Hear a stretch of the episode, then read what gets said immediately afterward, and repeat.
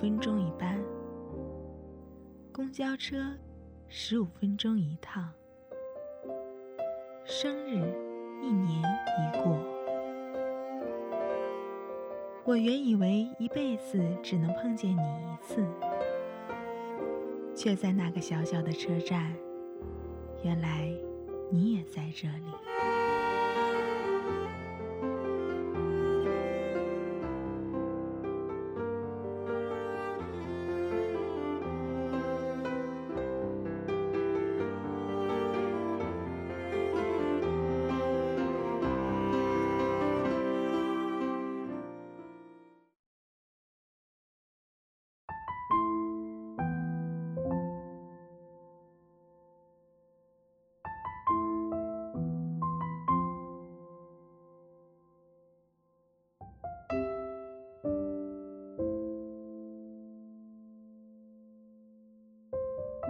大家好，欢迎收听本期的《凤凰树下》，原来你也在这里之逆光。本期《凤凰树下》为大家带来的是一个关于成长的故事。一条漆黑的巷子，朝着光摸索前进的少女，即使是身处黑暗，仍然满怀希望。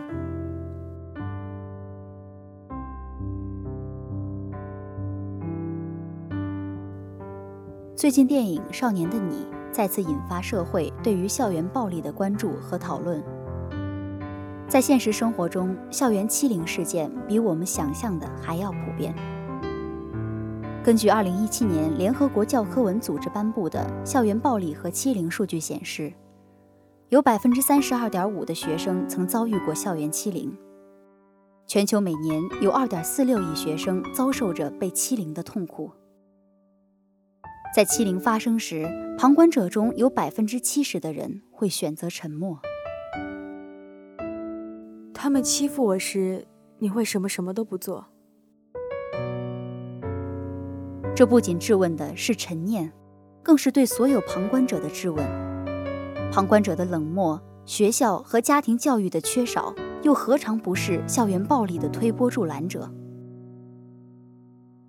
东野圭吾在《恶意》中写道。当人遇到校园暴力事件时，很遗憾，父母的亲情或老师的开导并没有多大帮助，只有友情才是最好的武器。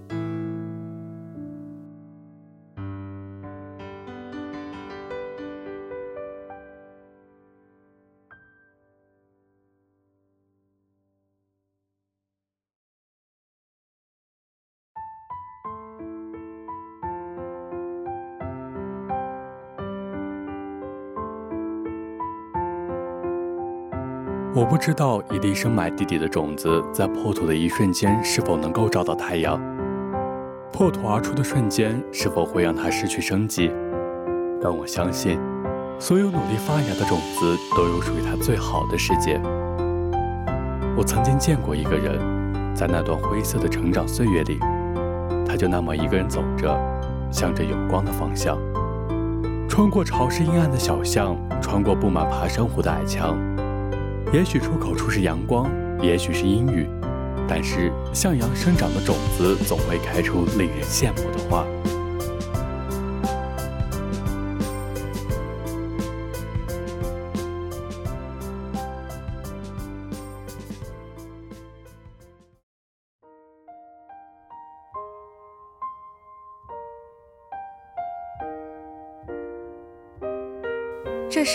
搬到这座城市的第三个月。三个月的时间，我总算是熟悉了这里的气候、街道，还有人。相比于原来，这里更多了些活力。有时候走在街上，我会想起从前那座城市里灰蒙蒙的冬天。清晨天微亮时，小巷深处传来的犬吠声，还有慢慢走出巷口的那个小姑娘。关于那个夏天的故事，似乎是上个世纪的事情。蒙着灰蒙蒙的雾气，我走的那天，小姑娘到机场来送行。我知道这座城市我不会再回来，我也知道这一次他不会再是一个人往前走。也许有一天，我会在这座城市的车站里接到那个姑娘。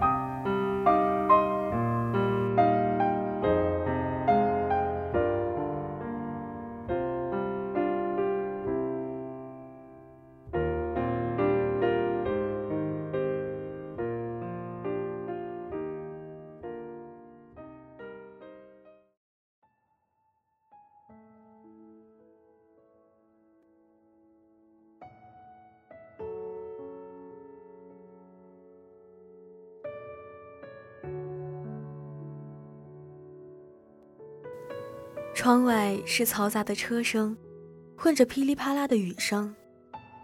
这座小城的天气真的非常不友好。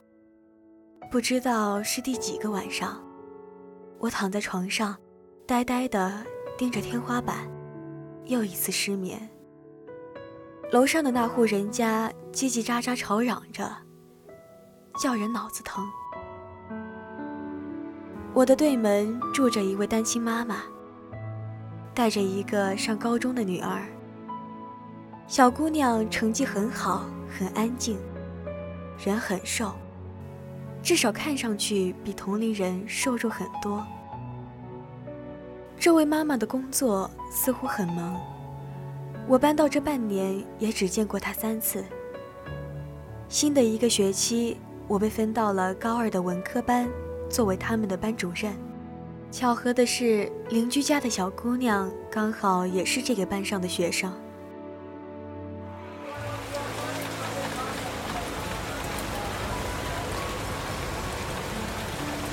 前面的，你给我让一下！哎呀，挤什么挤？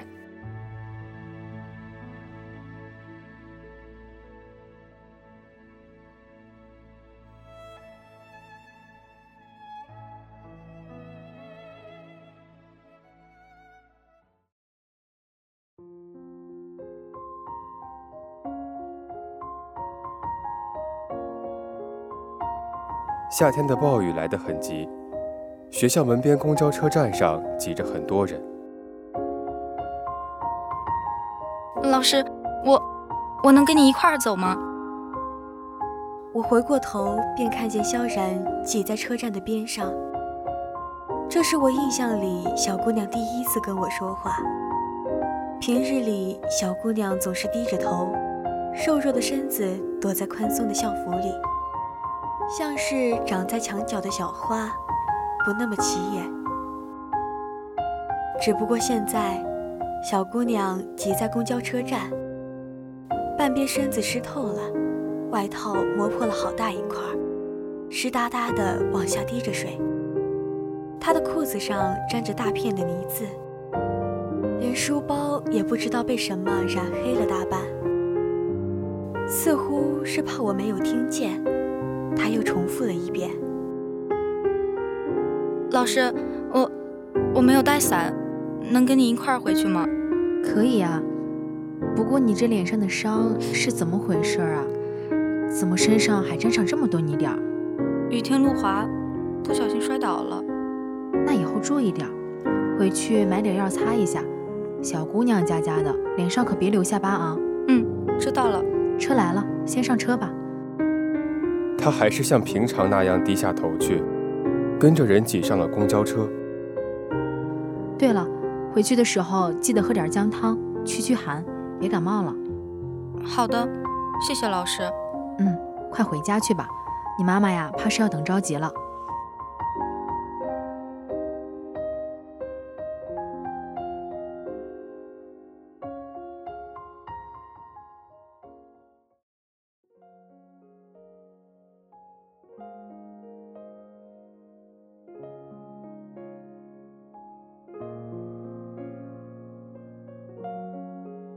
隔壁的灯似乎一直没有亮。考虑到往常萧然妈妈的工作状态，我还是下楼买点药，想着给萧然送去。小区的楼底下有一个小的药店，店门口坐着一群聊天的叔叔阿姨。晚饭后的茶话会最不缺的就是八卦。有阿姨眼尖，远远便把人叫住。哎，小宋老师，你怎么下来买药了呀？是哪里伤着了吗？哦，没有没有，是买给萧然的。小姑娘今天不小心摔了，我看她妈妈还没回来，想着我先给她买点药应个急吧。是住六楼的那个小姑娘吧？哎呀，我今天看她脸上好大一块淤青，怕是在学校让其他小孩给欺负了吧？哦，你说六楼那个小姑娘呀？哎，也怪可怜的，她爸走得早。家里就剩她妈妈一个人撑着，小姑娘也懂事，安安静静的，不像其他孩子一样净给家里惹事儿。是啊，哪像我家那孙子，三天两头净惹事儿。嗯，萧然的爸爸是怎么了呀？差不多就几年前吧，他爸出了车祸。你说这好端端的人就这么没了？哎。人刚没的那一年，这娘俩过得也不容易。可不嘛，当时啊，他那孩子还小，上下学都没人接送，我呀就给一块接了。这一路上叽叽喳喳的，跟小麻雀似的。是啊，小时候性子多活泼，也难怪家里出了这么大的事儿，性子不活泼了也很正常。这是我第一次从其他人那里听到关于小姑娘的故事，跟我印象中沉默寡言的她完全不同。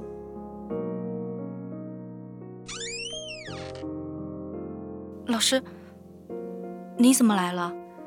我看你妈妈还没回来，我想着先给你送点药过来。谢，谢谢老师。摔得严重吗？都是一些擦伤，不严重的。只是看着有些吓人，不严重就好。你记得啊，伤口啊千万不能沾水，也别感染了。你看那个说明书啊，记得擦药。嗯，我知道了。嗯，吃过饭了吗？要不要咱们一块吃点？你应该还饿着吧？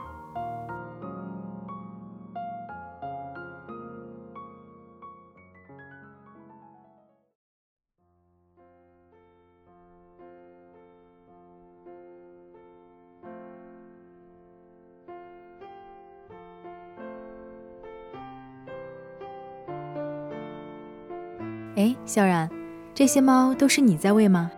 没有，只是平时有空就过来喂一下了。小区里的奶奶平时有空也会喂一下。它们看上去跟你很熟悉啊。哟，这只还挺重的呢。平时就它吃的最多，也最胖。谁能想到它小时候还是最孱弱的一只？我刚开始捡到它的时候，它被丢在一堆砖头里，奄奄一息的，差点就死掉了。看来还是一只有福气的猫呀。是呀。这么多猫里，我最喜欢它了。它跟我好像呀。萧然，你身上的伤好些了吗？没关系，已经不疼了。本来也就不是很严重，过两天就没事了。老师，您只是教完这个学期是吗？是呀，我明年就换一个城市，换一份工作了。那您不当老师了吗？嗯，我想试试看别的职业。为什么不继续当老师了呀？您真的是一个非常好的老师，是我见过最好的老师了。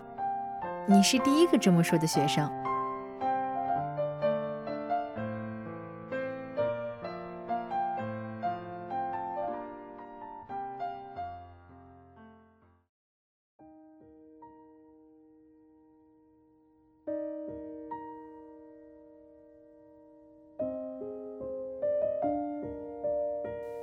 日子过得很快。转眼便到了冬天。你们在干什么？快住手！哎，走了走了，老师来了。不知道是谁喊了一句，那些穿着校服的孩子很快就散了，蓝白的校服混进放学的人流里。萧然，你没事吧？萧然蹲坐在角落里，地上丢着许多的墨水瓶子。空的矿泉水瓶，甚至还有小半块砖头。老师，我没事儿，您不用担心，真的没事儿。他就这么蜷着身子，躲在角落里，一动不动的。上次身上的伤，也是被人打的吗？他没有答话，只是低头盯着地上的影子。原本蓝白的校服上沾上了大片黑色的墨渍，书包里的书凌乱地散落一地。他就这么低着头，默默地捡起地上的书本，收进书包。我觉得我会从他的眼睛里看到倔强，或者是怨恨，但是并没有。他就这么默默地走出了巷子，朝着有光的方向，影子被拉得很长。像是跟漆黑的巷子长到了一块儿。巷子外面的路上，来来往往的都是穿蓝白校服的学生。他看上去跟他们没有什么不同，但似乎又有那么些不同。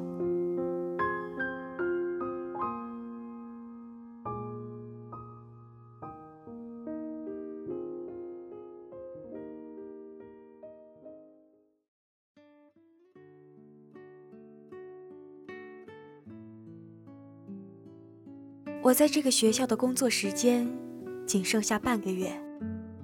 半个月后，我将会到一个新的城市，开始一份新的工作。那里的天气不会再像这里一样潮湿，也不会再有像这样阴冷的冬天。这天晚上，我沿着学校的围墙边上走了一圈。围墙不高，很多上课迟到的学生。都能从围墙上翻进学校。想要逃晚自习的学生，也能从这里走出去。这里的墙很矮，但是他要走出墙去，却要花好多年。在我将要离开的前一个周末，我们一块买了票，搭上了一辆火车。去了离这不远的一个小镇，我们两人挑了靠窗的位置坐下，阳光透过窗子铺满了整节车厢。一时间，我分不清它到底是否温暖。关于离别，我们没有谈太多，一路上尽是挑些轻松的话题来说。你以后想要去哪里上学啊？去北方吧，那里应该不会像这里这样潮湿吧？那里的阳光也应该是透明的吧？他趴在桌上，阳光落在他的发丝上。那以后还准备回来吗？回来吗？我不知道。其实，我想出去看看。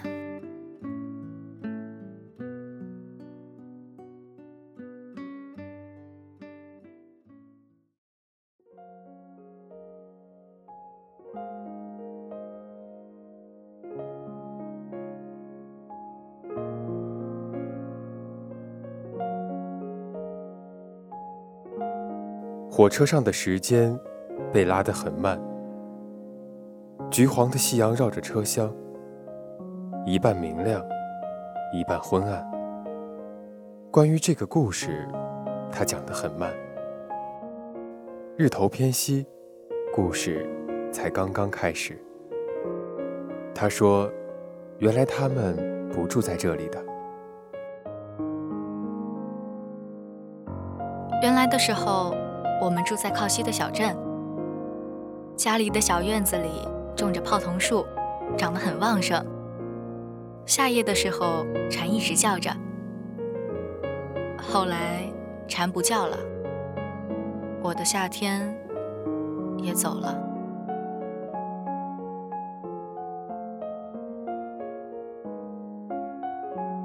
那时候的天总是很蓝，小孩子总是有很多时间看天。看云，看四季的变化，有时候是家里的茉莉开出了小花，有时候又是院里的叶子转红。爸爸给萧然种了很多很多的花草，闲时萧然便守在树下，等着树开花，等着果子成熟。少年人的欢喜总是简单，随便一点小事都能叫他欢喜上好几天。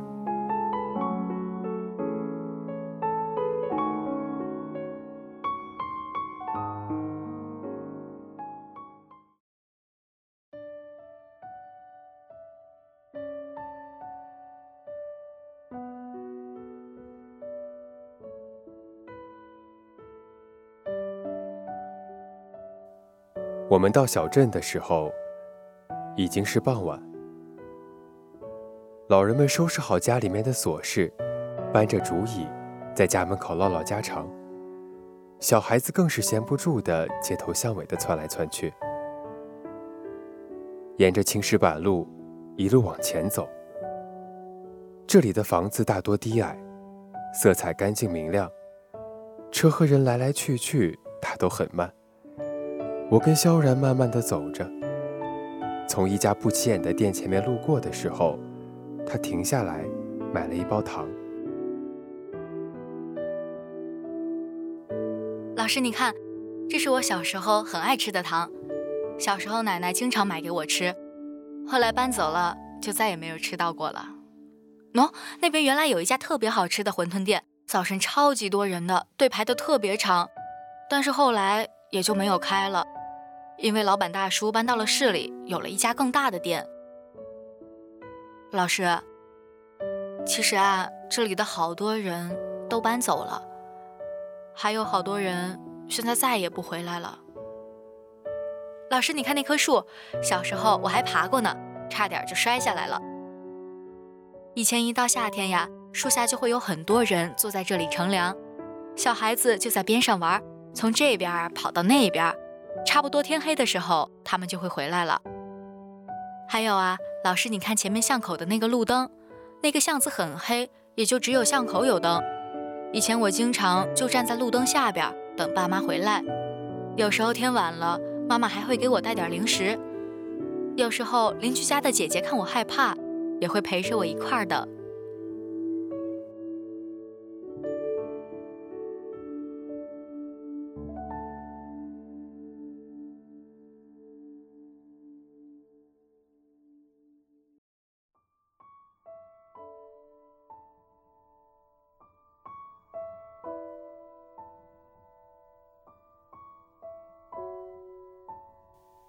短短的一条老街，每走一步都有轻快明亮的回忆。校园讲着故事，讲着跟童年玩伴的点滴小事。在那个夏天，他还有着很多很多的小伙伴，还有着很多很多美好与期盼。生活里的小事都是轻快明朗的，即使是等在漆黑的巷口，也有人愿意给他点上一盏灯。他可以踩着光和影子，慢慢的等着，等着有人回来，等着夏天过去。过了这么久，那个踩着光和影子的女孩一直都没有变。她呀，一直都是朝着有光的方向前行。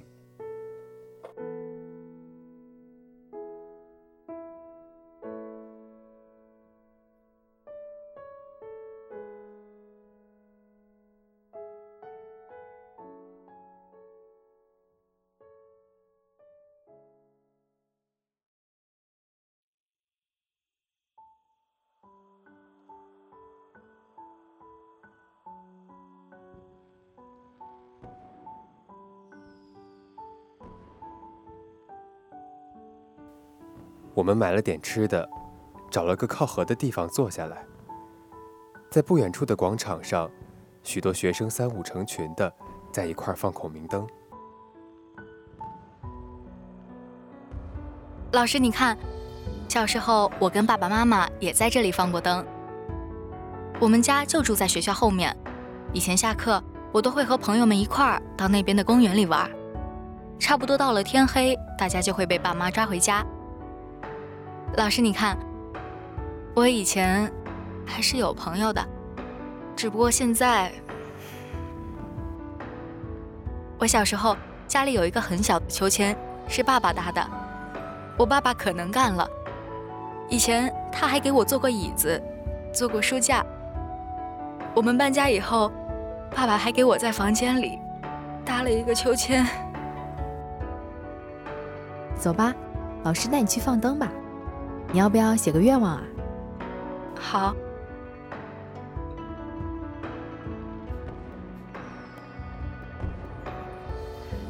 萧然低着头，认真的在纸上写着东西。我不知道他在写些什么，只是希望所有的美好和阴霾，全都留在这里。乌云往地心的方向沉，有光从乌云的缝隙中透出来。这就是我想讲的故事，一个关于成长的故事。在那段时光里，萧然就这么一个人走过来，朝着有光的地方慢慢走。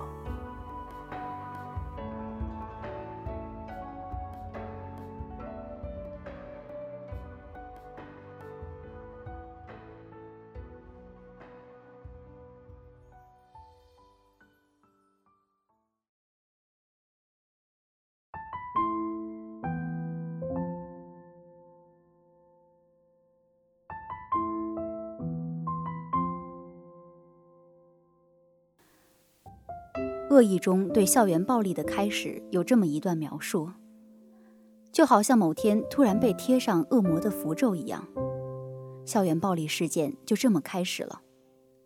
这可以说是古往今来所有校园暴力的共同点。虽然他不想屈服，但渐渐的，内心终于被恐惧与绝望支配。在校园暴力中，少年人心中的恶远比我们想象中更加可怕。去年，中国司法大数据研究院发布了《校园暴力司法大数据专题报告》。报告显示，2015年至2017年，有57.5%的校园暴力案件为故意伤害案件，其中高达88.74%的案件导致受害人存在伤亡情况。校园霸凌给青少年的伤害是巨大而长久的。从阴影里走出来，可能需要十年、几十年，甚至一辈子。网络上曾经有这样一个话题：校园霸凌对你造成什么影响？有网友回答：那段经历为我的手臂上和腿上填满了无数我自己动手产生的疤痕。每次出门，行程里如果要经过初中，我肯定会绕路走。我们到底要留下一个什么样的世界给少年去成长？这是导演曾国祥关于《少年的你》核心主题的思考，也是我们应该思考的问题。